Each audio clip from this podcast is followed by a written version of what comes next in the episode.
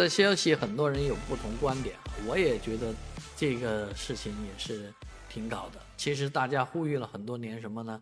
从上海的虹桥机场到浦东机场开一个航班，啊，后来呢，人家说这个航线太短了，没法飞，啊，没法飞，没法飞的，这好像觉得这个道理也很正常啊。结果呢，哎，现在开了一个航线，浦东机场飞杭州萧山机场。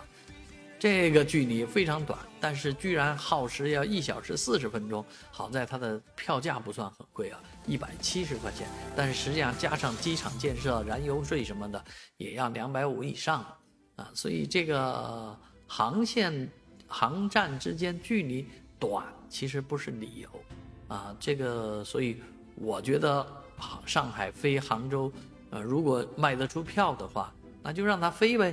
是吧？但是我倒是觉得，虹桥机场飞浦东机场真的很有必要啊，搞一个航线，也卖个一百七十块钱的票，看有人飞不飞。因为现在杭州啊飞上海这个机票价钱就被人吐槽，说坐高铁不香吗？啊，高铁票价坐一个一等座啊，也不过两百多、两百出头的这个价钱。啊，如果你坐普通座的话，就更更便宜了。所以啊，真是搞讲不清楚，市场的需求也挺奇怪的。都会是什么人坐这个上海到杭州，或者从杭州飞上海的飞机呢？